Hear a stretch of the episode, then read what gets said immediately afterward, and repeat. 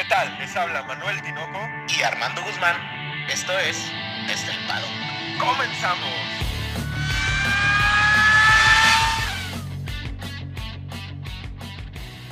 Tinoco, tres palabras. Por todos lados. No, no me digas que hablas de la FIA que le lleven pedos por todos lados, Armando. Pobrecitos, Tinoco, ya me está dando algo del. ¿Debería darme lástima? no creo. Se me hace, no se me hace que no. Tinoco, muy buenas tardes, muy buenos días, muy buenas noches. Un gusto estar otra vez aquí contigo. Ah, qué gustazo estar otra vez con todos ustedes. Gracias por seguirnos escuchando. Sean bienvenidos a su podcast favorito de la Fórmula 1 desde el paddock. Y pues esta semana no hay carrera, Armando. ¿Qué vamos a tocar el día de hoy? Porque nos llovieron mensajitos y los vamos a responder el día de hoy, Armando. Fíjate que eh, nos da la oportunidad de otra vez retomar el, el, el, conocimiento, el conocimiento y vamos a por ahí explicar qué es el undercut y el overcut tan mencionado. Hemos, eh, lo hemos platicado, pero muy por encimita, hemos hablado de él como si todo el mundo supiéramos qué es y pues por ahí ya nos llega la queja de que, pues mínimo dime qué es, Tinoco. o sea que hoy nos disfrazamos otra vez de profesores, Armando. ¿Se viene el profesor Armando Guzmán?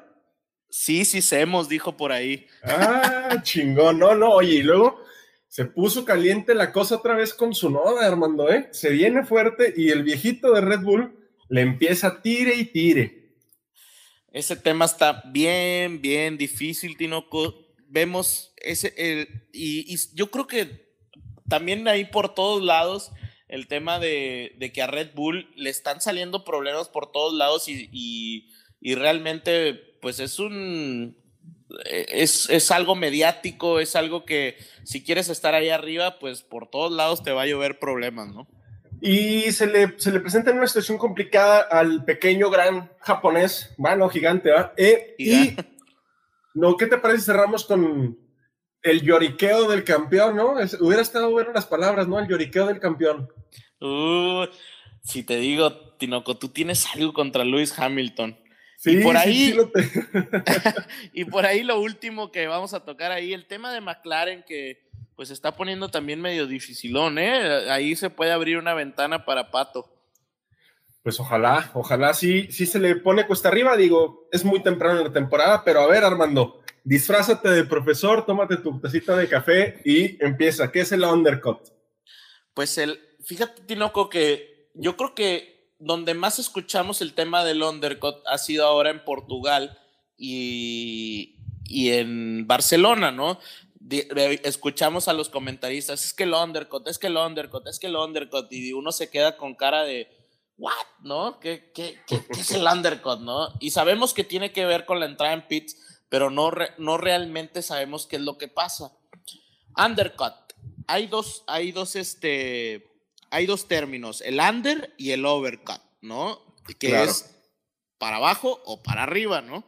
En el undercut como bien especificado dentro de uno de los, de los portales técnicos de la Fórmula 1, es cuando simplemente una, un, uno de los pilotos entra a boxes para poner neumáticos nuevos antes que el piloto que tiene frente.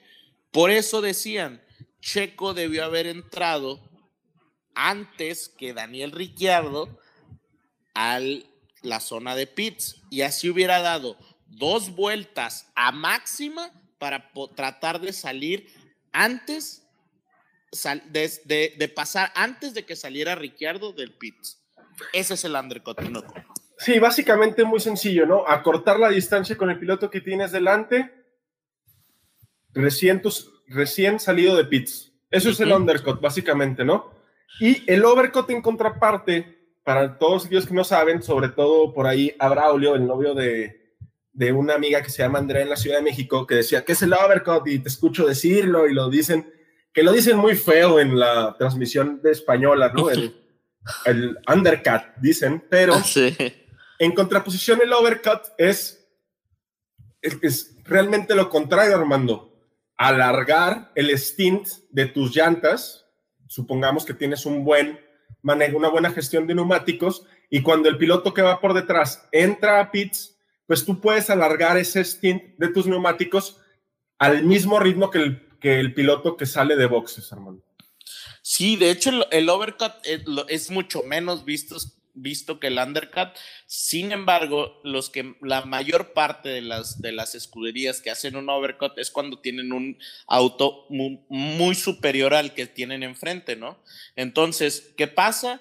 Que tengo aire limpio y puedo, por ejemplo, en el caso de, Checo, si hubiera salido Ricciardo y hubiera tenido como esa oportunidad de tener aire limpio con llantas a lo mejor mejor cuidadas, pues a lo mejor pudiese haber hecho un, un overcut, pero fue muy complicado porque ya las llantas de Checo pues venían lastimadas, ¿no? Sí, para que se dé un overcut, pues hay que hay ciertos factores. Uno tiene que ser que la pista no sea muy abrasiva con los neumáticos, que el piloto sea un buen gestor de neumáticos y que el circuito tampoco sea tan largo y que pues por ahí la entrada a boxes, el, el pit lane de boxes, pues no sea tan corto, por ejemplo, como en España. En España teníamos un, pit lane relativamente corto, hermano. Sí, el más utilizado realmente es el undercut y, pues es, hay, que, hay que ser muy específicos, es que en, que en donde más se utiliza es en los circuitos en donde es muy difícil rebasar, ¿no? Con, como por ejemplo Barcelona, como por ejemplo Portugal, en donde fue muy complicado rebasar, entonces los equipos utilizan este tipo de estrategias para rebasar no en la pista, sino en el pit, ¿no? Y lo vamos a ver seguramente en Mónaco y en, Mónaco y en Baku, Armando, porque más de lo mismo, ¿no?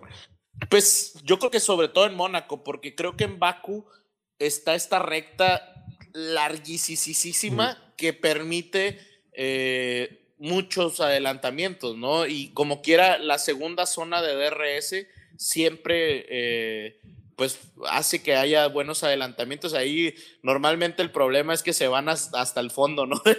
Sí. Se van ya, no ya no alcanzan a frenar por la... La primera curva, ¿no? Es una, es una curva en 90 grados, ¿no? Creo recordar.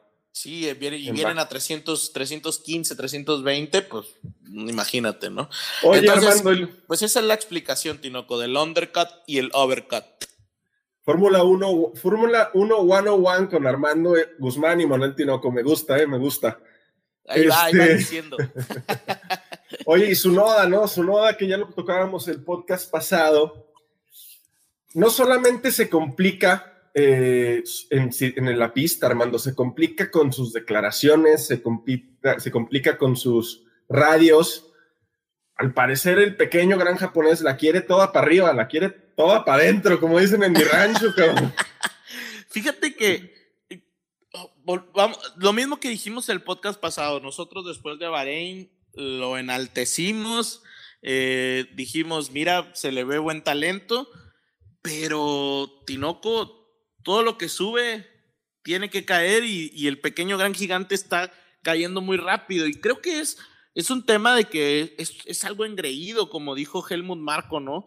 Y y, claro está que yo creo que donde todos dijimos, de hecho nos quedamos así como que, ¿qué pedo? Fue cuando dijo, I can't believe this car, ¿no? Dijo en, en el radio, Tinoco. O sea, no puedo creer este auto. Es como que, a ver, recuerda que es un, es un trabajo de equipo. ¿Cómo puedes decir eso? O sea, ¿toda la culpa la tienen tus, tus ingenieros o qué? ¿No? Mira, eres un piloto novato, estás en un equipo relativamente bueno, o sea, no estás en la cola como George Russell o como, no sé, Antonio Giovinazzi, estás entre el quinto y el sexto equipo, sexto, séptimo, tal vez, y te pones a decir ese tipo de cosas, agredes pilotos, agredes a tus ingenieros, agredes a la cúpula de Red Bull en general, ¿no? Muy mal. Yo creo que declaraciones total, total y completamente fuera de lugar y yo creo que él quería miel sobre miel sobre miel, Armando. Es un piloto novato, necesitas tener cuesta arriba varias cosas antes de poder posicionarte y él lo quiere todo de bajadita y en la boca. No, y, a lo mejor la, comunicación pues no es, no es perfecta con el equipo. De hecho, eh, a mí todavía más, más difícil se me hace creer las declaraciones cuando después de la carrera le preguntan, oye, ¿qué onda? ¿Qué, qué, qué, está pasando mal? Y te voy a leer textualmente lo que, lo que dijo. Tsunoda dice, no lo sé, siempre es una retroalimentación diferente en comparación con mi compañero de equipo. Incluso cada vez es lo contrario. Así que tengo un pequeño signo de interrogación si es el mismo coche. ¿Cómo puedes decir eso, Tinoco? Tienes cuatro carreras, eres un chamaco y te pones a cuestionar a los ingenieros de una escudería que quieras o no, Tinoco, ha sido exitosa. Oye, escudería que ya ganó un gran premio. Ahora, es normal, total y completamente normal que si la escudería tiene un paquete de mejoras, lo van a probar primero en el de Pierre Gasly, pero eso es normal, Armando. El piloto fuerte de la escudería es Pierre, al piloto fuerte de la escudería se le dan primero las mejoras. Pero deja tú las mejoras. Obviamente, Pierre Gasly tiene más tiempo y, y la comunicación va a ser mucho mejor en, en, cuestión de qué siente en el carro, qué puede mejorar, ¿no? Obviamente su noda, pues tiene mucho que conocer apenas, o sea, yo creo que es muy desafortunada sus declaraciones, después trata ahí de matizar, ¿no? Trata ahí de, de alivianar la cosa con la siguiente declaración, ¿no?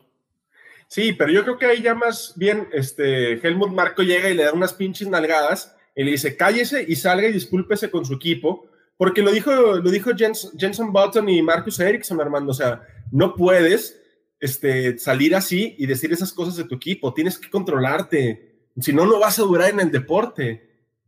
Sí, sí, sí, y, y, lo hemos visto en, infinidad, ahora sí que la mayoría de los pilotos, si, nos fijamos, Tinoco, tienen como este sentido de de trabajo en equipo, de, darle ese, ese lugar al ingeniero, porque toda la gloria que alcanza un piloto, muchos se lo deben a los ingenieros, ¿no? Y lo vemos en cualquier cantidad de pilotos. Gracias, thank you guys. Siempre dicen eso pilotos como Hamilton, aunque me caiga gordo, Vettel, Leclerc, Checo Pérez, Daniel Ricciardo. Todos tienen ese tipo de, de comunicación perfecta con su equipo, porque yo no quiero pensar ¿Qué sería, por ejemplo, tú eres un ingeniero de Yuki Tsunoda y te dice que todo lo que bueno lo consigue él y todo lo malo es tu, cagadón? Pues a ver, cabrón, vamos a empezarle a, es, dispararte en los pies, Armando. Se está disparando en los pequeños pies que tiene. del 5. no, no, de, hecho, después trata de matizar. Dice: Por supuesto que es el mismo automóvil, pero el carácter del monoplaza es demasiado diferente. Tal vez, por supuesto, sea solo el estilo de conducción pero no sé qué pasó y por qué estoy luchando tanto. A ver, ¿qué quiere decir, Tinoco? Que lo que dices tú, ¿no? Vino Helmut Marco y dijo, a ver, pequeño, ahora sí que no creo que le haya dicho pequeño gran gigante, le haya dicho otra cosa un poquito más fuerte y lo ha de haber sentado, ¿no? Sí, no, le ha de haber puesto sus nalgadas y lo dice muy claro Helmut Marco, tienes un coche que tiene que pasar a la Q2, sí o sí, incluso a la Q3 poderlo meter. Incluso a la Q3, sí. Te quedas en la Q1 y luego vienes y revientas a tus ingenieros y luego haces un papelón en la carrera y luego sales y dices tus pendejadas en, conferencia de prensa, relájate, no eres Lewis Hamilton, no eres Max Verstappen, no eres Sergio Pérez, ¿verdad? No, no, deja tú, ahí lo que decían después y que estuve leyendo por ahí en en, uno de los, de los blogs, en una de las páginas de Fórmula 1, decían que el, la mismo que pasó en, la, en, la, en sus prácticas libres, en donde eh, se le apagó el carro porque entró por unos pianos más altos ahí en, en, en Barcelona, fue lo mismo que le pasó después en la carrera, ¿eh, Entonces el error ni siquiera fue de, de, de, los ingenieros, fue porque volvió a hacer el mismo error en carrera y, por eso Marco dice, fue un error realmente estúpido y no puedes minimizar lo que es. Esa es la declaración de Helmut. O sea, no se les escapa nada a los directivos de, Red Bull.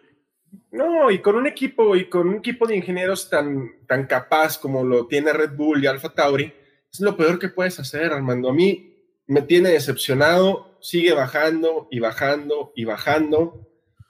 Sé que tiene manos, sé que es un piloto rápido, pero tal vez le, le puede pasar factura el estar diciendo este tipo de sandeces en la cuarta carrera, ¿no? O sea, o, o, si metes el carro a Q3 y de repente haces otro papelón, pues bueno, dale fuerza a tus palabras con tus acciones, pero ni en acciones y en palabras sí, pues vaya valiente hombrecito.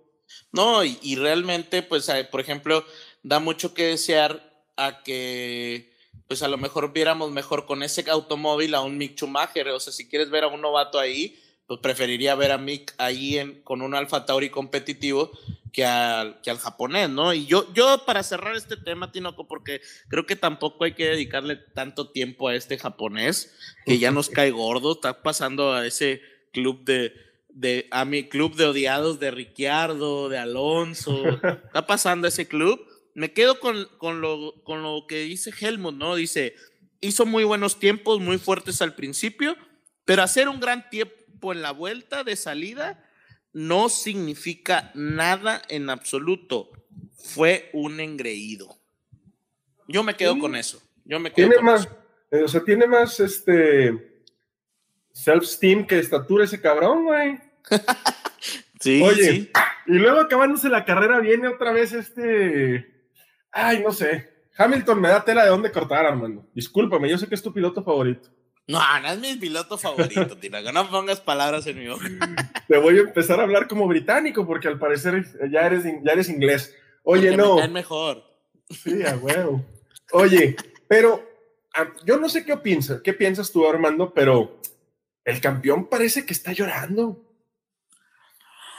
¿A poco te quieres meter en ese tema, Tino? Me quiero meter, no, ya no, no me quiero meter, ya me aventé, ya me, Ya- ya, ya me aventé. Pues de aquí nace, le nacen las palabras, ¿eh, Tinoco? Por todos lados. Yo creo que. Mira, hay tres cosas por las cuales podemos decir por todos lados. Una, a Red Bull, si está enfrente, tiene que entender que por todos lados lo van a atacar. Esa es la primera. Dos, Mercedes sabe que tiene que atacar por todos lados, no solamente en la pista, a Red Bull. Y tres, la FIA no va a saber ni por dónde, pero por todos lados le van a empezar a llegar quejas, ¿no? Entonces, Sí. ahí están los tres por todos lados, ¿no? Sí, pero yo una vez escuché un refrán que me gusta mucho y es, el de arriba nunca le pega al de abajo. Pues, Entonces, ¿qué pasa? Y en este, y en este caso, ¿qué está pasando, Tino? Pues tal vez Mercedes no está arriba o tal vez, porque eso es dirección de Toto Wolf. Toto Wolf fue el que mandó a Hamilton y la FIA, como perrito fiel, obedece, pero sin chinga, cabrón.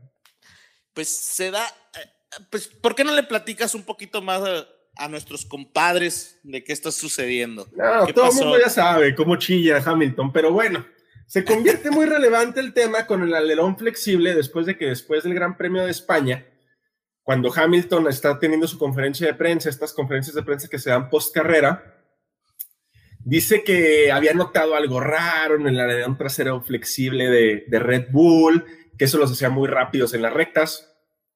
Y no sé, a raíz de estas acusaciones, pues la FIA dice que se va a poner más estricta con las regulaciones para los elementos flexibles de los monoplazas. Se me hace muy raro, Armando, que a raíz de una declaración de un piloto, la FIA diga que se va a poner más estricta.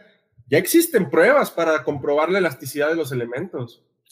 Pues sí está. Ok. Yo creo que esto se ha dado durante el- en la Fórmula 1 y en todos los deportes, ¿eh?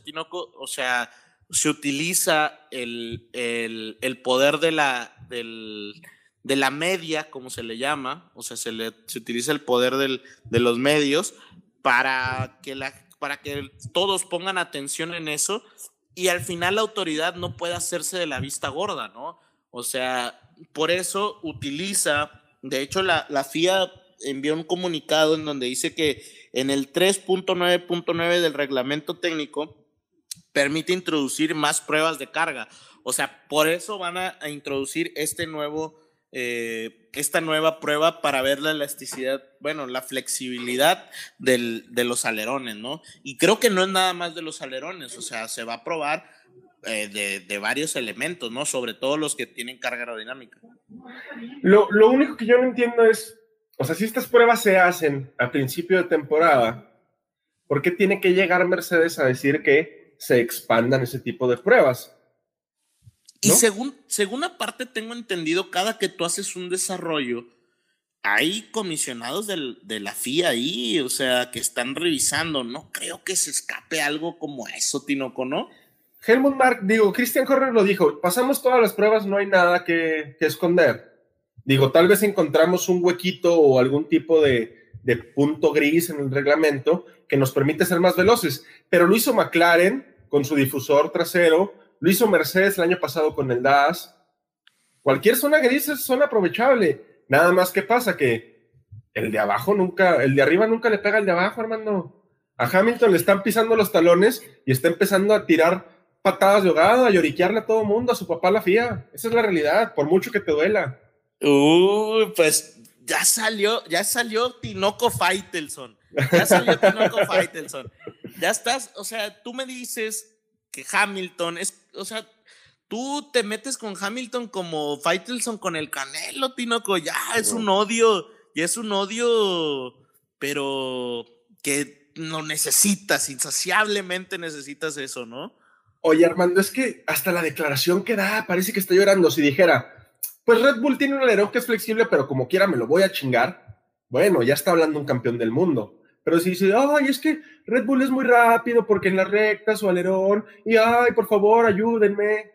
Eso no es un campeón del mundo. no dice ayúdenme, no seas eh, mentira. Nomás le faltó eso y pedir su teta. Pues bueno, por lo pronto, por lo pronto, la FIA le hizo caso y el 15 de junio, Tinoco, se tienen nuevas pruebas de, para ver esta, esta práctica de los, de los alerones flexibles y en teoría tendrían hasta el GP de Francia eh, en caso de que pues no cumplan con la norma, ¿no? Sí, como quiera la FIA no se pone tan estricta en ese sentido. Van a permitir que haya un periodo de transición después del Gran Premio en, en Villeneuve, en Francia. Y pues vamos a ver cómo se adapta a Red Bull. A Adrian Newey, que es el ingeniero que da vida a los automóviles de Red Bull, le gusta mucho jugar con la flexibilidad de los elementos. Vamos a ver cómo se adapta el equipo del gran Sergio Pérez, Armando.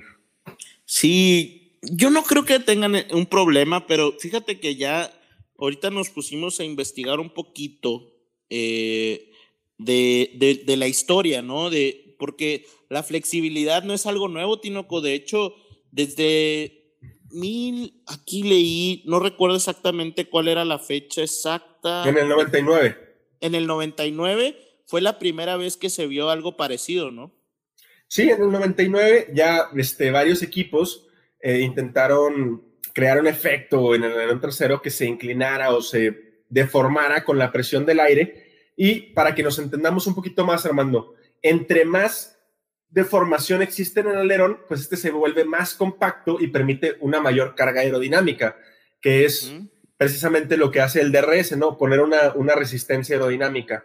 Pero ya, ya tiene mucho tiempo y, seguramente es algo muy estudiado tanto por la FIA como por los equipos para que ahora venga Hamilton o la FIA o Mercedes o Toto Wolf o, lo que ustedes quieran y gusten y manden a ponerse a, a pedir más supervisión o más este, ser más estrictos en ese Mira, Tinoco, en el 99 hubo un problema de eso, 2005 y 2006 hubo un problema con, también con este tema, en el 2007 hubo otro problema con esto, eh, déjame, en el, de hecho Red Bull tuvo un problema ya eh, con el tema, con su alerón de enfrente, en donde fue todo el tema con, con Sebastian Vettel, ¿no?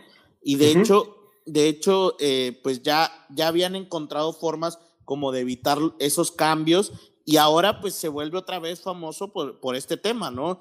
Y sabes que no, no es, yo, yo quiero poner esto en la mesa, yo creo que el alerón flexible es lo de menos, pudo haber sido una tapa, pudo haber sido eh, un casco, pudo haber sido lo que sea, Tinoco, pero fue el alerón. Y Mercedes yo creo que lo está buscando, porque necesita yo creo que la Fórmula 1, más allá de la pista, también se gana afuera y se gana en, la, en las declaraciones y se gana en la mente de los pilotos. Sí, yo creo que este campeonato nos va a, regalar muchas de estas cosas, no nada más de Mercedes y de, Hamilton, sino también seguramente Christian Horner y Helmut Mark o por ahí András Seidel o Matías Binotto van a estar ahí. Eh, pues fijándose en todos los pequeños detalles que les puedan mejorar o demeritar rendimiento para posicionarse mejor en el Mundial de Constructores.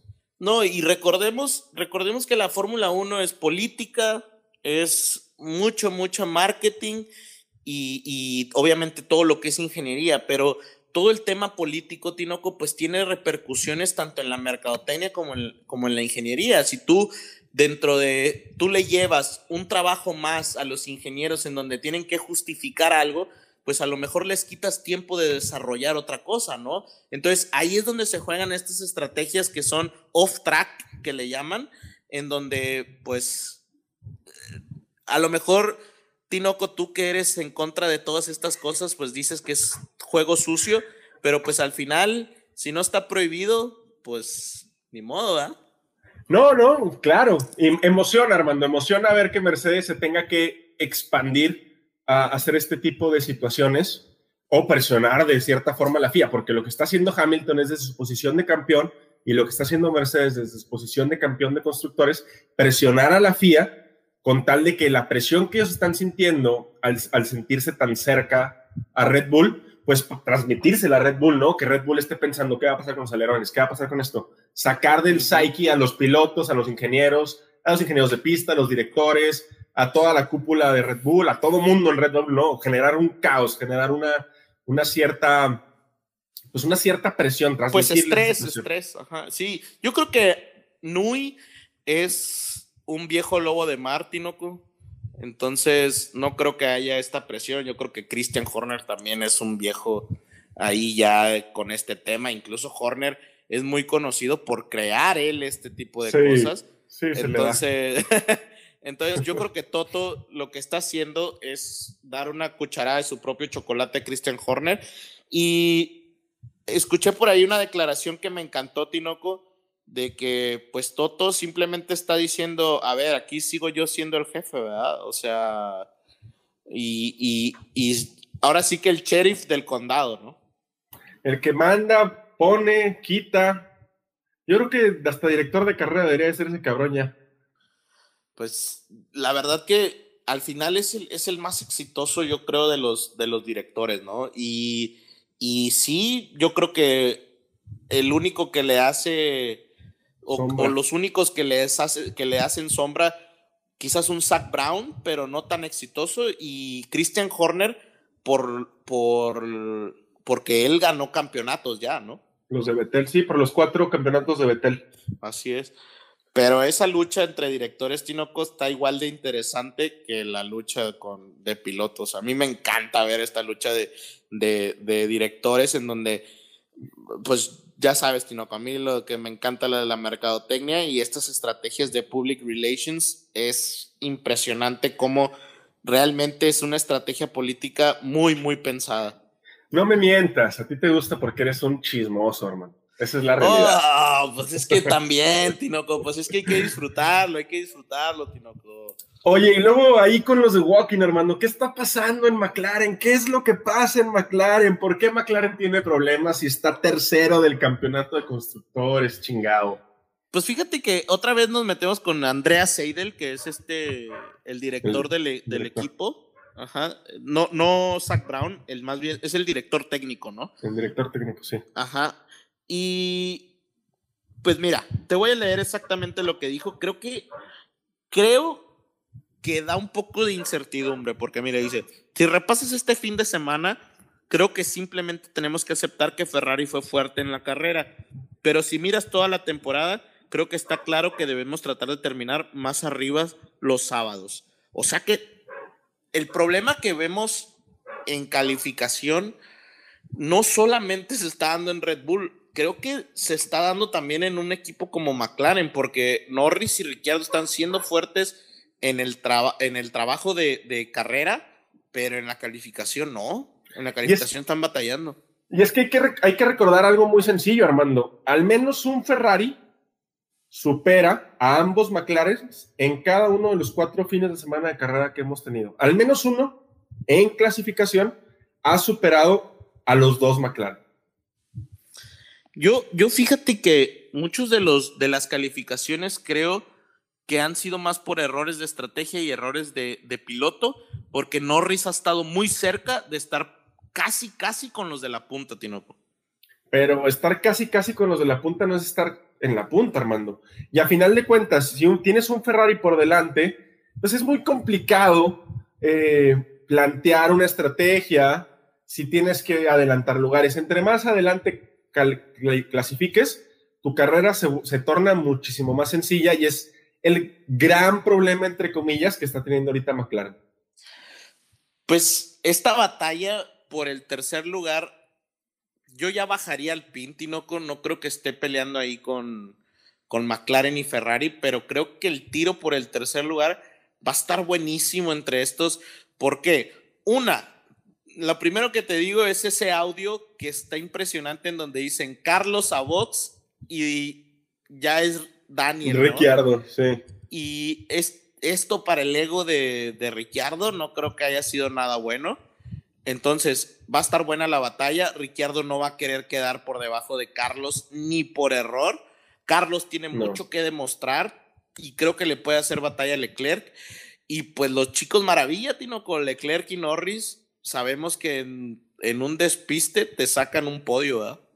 Oye, pero esto ya, ya supera equipos, ¿eh? o sea, ya se vuelve una pelea entre equipos, pero no, no nada más de escudería, sino de pilotos, como bien mencionas. Ricciardo está presionadísimo no nada más por Lando Norris, sino por la, el, el, rol que tenía Carlos Sainz en McLaren, que él se, supuestamente llega a cubrir, y nos hemos dado cuenta que, claro, van, van pocas carreras y todo, pero no ha cubierto. Y por otro lado, Carlos tampoco va a poder quedar por detrás de, Ricciardo porque la pelea es contra Ricciardo y Leclerc se tiene que dar de chingazos con Lando. Entonces, a ver cómo se dan. No te extrañe que en algún gran premio se toquen, ¿eh? Todo, le van a dar con todo estos cuatro y no, no dudaría que incluso tengan problemas entre ellos, entre Leclerc y Sainz y entre Norris y Ricciardo recordemos que la Fórmula 1 sí somos muy equipo hasta que no tenemos un problema eh, en cuestión de puntos o en cuestión de posiciones. Nada más estén muy cerca estos pilotos y va a haber un problema. Y de hecho, Tinoco, quería, eh, quería mencionarte el tema de, de, las posiciones, porque el único que está ahí acomodado, pues es quizás Norris, ¿no? Sí, es el que está más, más separado de los demás. Y, está un poquito más separado. Pero al final, yo creo que Botas y Checo lo van a pasar en determinado momento. Claro. Pero, pero la batalla de ellos va a ser que me, no me sorprendería que quizás Ocon se meta por ahí, Tinoco. ¿Cómo ves tú? Ah, me estás bajando al pin de la pelea y de repente lo pones ahí con Ocon, ni siquiera con Fernando. No, tú ya estás a ver, no, no, no. Estaba hablando de los constructores. Acá estoy hablando del, del, piloto como tal. Ocon está calladito, calladito ahí metiéndose en la pelea, Tinoco. Pero si, si terminan la evolución del monoplaza y no tienes un carro para competir, seguramente tampoco vas a competir por esos lugares. Yo, sin lugar a dudas, creo que el quinto, sexto, séptimo y octavo se va para los Ferraris y para los McLaren. Pues de hecho, actualmente así está, ¿no? Tenemos en, en, cuarto a Norris con 41, a Charles Leclerc con 40. Desde ahí vemos el, eh, la similitud. Luego vemos a Checo, que es obvio que los va a pasar. Y luego tenemos a Ricciardo con 24 y a Carlos, con 20. Entonces, ah, y tenemos a Ocon ahí con 10, No, no dudes que por ahí se meta de repente. No creo, pero vamos a ver por ahí vamos a ver cómo se posiciona McLaren y si debido a estas, no sé, disyuntivas, problemas que se puedan generar en el equipo de Walking, pues el patito se nos cuela de perdido, ¿no? Pues a ver, a ver qué, a ver qué, a ver qué Qué maravilla sería. Oye, estaría bueno. hablando del tema, Armando, ¿eh? me acabo de acordar, en el Gran Premio de, de Montmeló en Barcelona, Carlos Sainz y Lando Norris casi se dan un madrazo, ¿eh? Por culpa de, Lando Norris.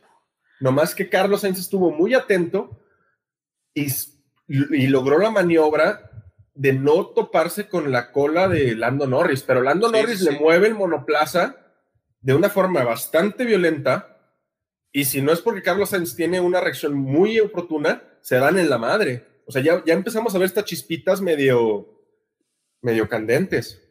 Pues yo pienso, Tinoco, que vamos a terminar la temporada con varios problemas entre McLaren y Ferrari. Así que todos los problemas que vamos.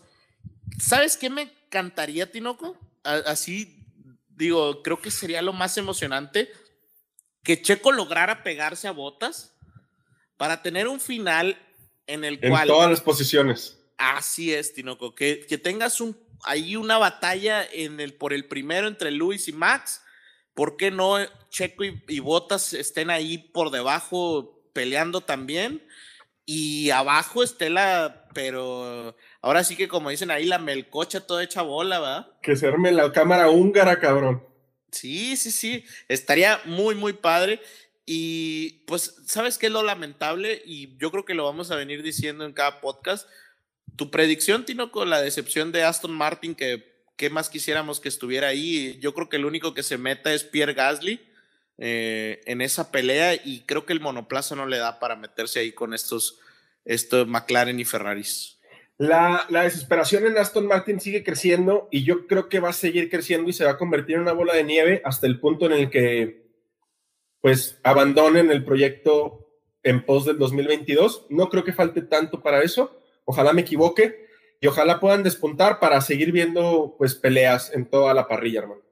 Es, es karma, Tinoco, es karma. es probable, es probable. si actúas mal, te va de la chingada. Así es. Oye, pues a ver. No te me vas a escapar, ni cierres todavía. Lo tenías, preparado. Ni cierres todavía. me acabo de acordar que por ahí del podcast número uno, el número dos, Ajá. Eh, que por cierto, el otro día me puse a escucharlos, tuve un viaje en carretera bastante largo y me fui oyéndolos. Este, mencionábamos cómo veíamos los primeros cinco puestos de las escuderías. Acabo de recordar que tú pusiste Red Bull, Mercedes, Ferrari y yo puse Red Bull, Mercedes, McLaren. Te estoy dando el episodio número 21 desde el paddock para que cambies. Te doy esa ventaja. ¿Quieres cambiar?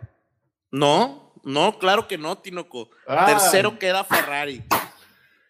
Tercero queda Ferrari. Que quede escrito que la oportunidad se te dio, Armando. A ver, yo quien puse Red Bull, puse arriba, ¿no? Red Bull, Mercedes, Ferrari. Ah, sí. Y luego pusiste McLaren y luego, si no me falla la memoria, Aston Martin. Aston Martin, sí. Que también te equivocaste, pero ese no lo vas a pues, cambiar. ¿Qué tal si repunta en el segundo después del verano? ¿Eh? No, no, lo cambio. ¿Tú lo cambias, Tino? No, no, para nada. Tercero, McLaren. Yo estoy casado con McLaren. Es más, yo creo que Ferrari abandona antes. Es, apuesto más grande. Ferrari abandona antes la temporada 2021 que McLaren. Mm, no lo sé. Si la, si la batalla está tan cerrada, no creo que la abandonen ni uno de los dos, Tinoco. Menos si va a haber un techo presupuestario en, en, la temporada que viene. No sé, pero bueno, les recordamos que vamos a tener su siguiente podcast el día lunes. Vamos a hacer algo, algo muy similar. Vamos a darles una introducción de la Fórmula 1 101 y el próximo miércoles, miércoles por la mañana van a tener la previa del Gran Premio de Mónaco porque el jueves, el jueves por la mañana el miércoles, el miércoles, porque acuérdate que el jueves son las prácticas libres. Hubo un cambio en el calendario, hermano. Ah, sí, cierto, sí, cierto. Perfecto. El jueves, el próximo jueves, que, que de la semana que entra, que sería jueves 20, son las primeras prácticas libres. Hay un cambio porque el viernes es, se festeja el Día de la Asunción de María y se da festivo por parte del Principado del Mónaco. Entonces hay un cambio en el calendario para que estén muy pendientes. Jueves prácticas, viernes descanso, sábado, sábado prácticas libres, tres y cualis, hermano. Así es. Pues perfecto, Tinoco, nos van a dejar dormir el viernes entonces y hasta el, sábado, hasta el sábado nos levantamos temprano a las 5 de la mañana. Y el miércoles 19 desde el paddock con la previa, Armando. Pues la previa se viene buena, ¿eh, Tinoco? Se viene buena la previa. Creo que muy, muy atinado el, el hablar hoy del undercut y el overcut porque en Mónaco, pues no hay otra forma de rebasar. Lo vamos a ver, Armando. Y pues muchas gracias, Armando, que pases una excelente noche. Nos vemos, Tinoco. Box, box. Box, box. Box, box, box. I would, I would like to go to the end.